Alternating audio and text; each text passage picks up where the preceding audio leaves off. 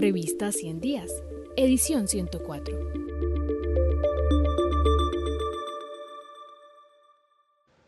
Logros y fracasos de la política exterior en Colombia, 2018-2022, por Sebastián Beltrán Balbuena.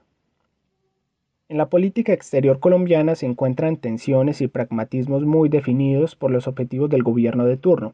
Algunas veces está más marcada por posiciones ideológicas y en otras ocasiones se puede evidenciar posiciones que intentan alinear los objetivos de la agenda interna con la externa.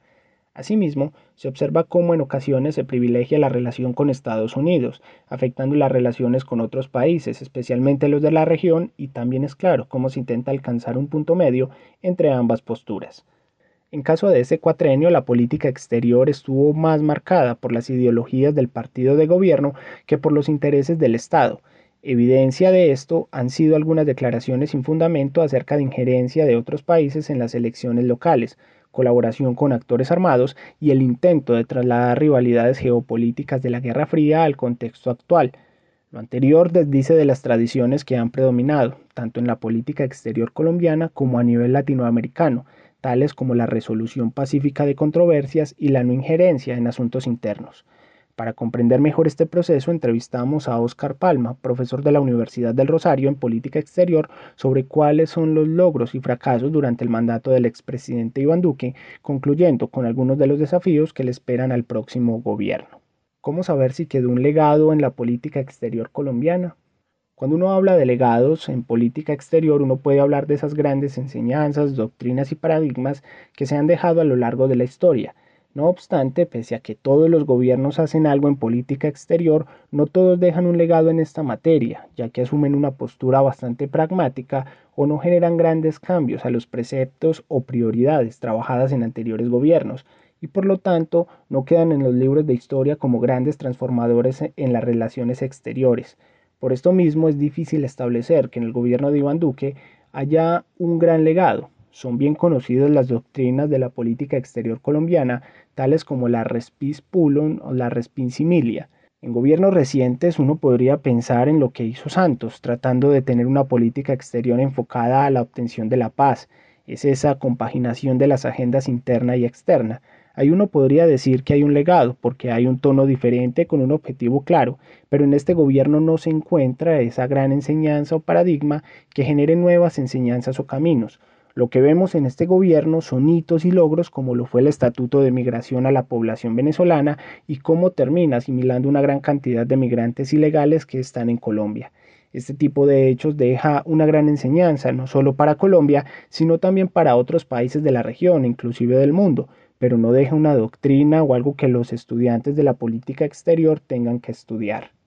¿Cuáles son las características de los logros que se alcanzaron en este gobierno? Es una política exterior que a diferencia de anteriores gobiernos sí está muy marcada por una concepción ideológica de su partido centro democrático, más que de las ideas del presidente.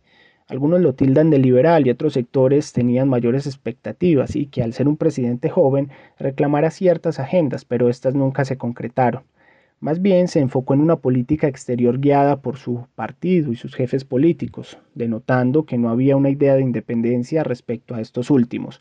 Por ejemplo, cerrar cualquier canal de comunicación con Venezuela porque Nicolás Maduro es el presidente es una clara petición de partido y una enseñanza que deja el gobierno del expresidente Uribe, mientras que el tratamiento del gobierno Santos fue muy diferente, mucho más pragmático, intentando mantener el diálogo en ciertos temas que implicaba la agenda bilateral. Por su parte, Duque cerró cualquier canal de comunicación con el gobierno y le dio cabida a la estrategia conocida como el cerco diplomático y reconocer un gobierno alternativo que no tiene ninguna capacidad de poder real. Fue de los principales fracasos de la política exterior del gobierno. Pese a ello, podemos ver que hoy es un tema de los debates presidenciales, que independiente de su ideología política, vale la pena establecer canales para afrontar problemáticas comunes. Por otro lado, la relación con Cuba es una muestra de una respuesta desde un punto de vista ideológico. La acción frecuente del gobierno de pedir en extradición a los líderes del ELN que se encontraban en la isla para el proceso de negociación, además de criticarlo públicamente en distintos espacios multilaterales, es evidencia de un gobierno muy marcado por la ideología de partido, aunque esto implique desconocer los protocolos firmados entre la guerrilla y el Estado colombiano. Por otro lado, también se ve materializado en la agenda en puntos menos visibles, por ejemplo, la posición respecto a las drogas.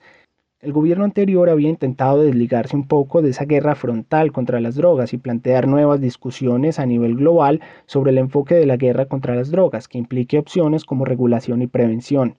Este gobierno retrocedió en esa materia al asumir una postura de persecución de la erradicación, incluyendo la vía aérea. Volvemos un poco a esa posición anticuada que la evidencia muestra que no tienen un impacto real sobre el problema. Por tanto, en distintos puntos que trata la política exterior, logramos ver esos lineamientos ideológicos, no solo del partido, sino de otros grupos de poder o de influencia.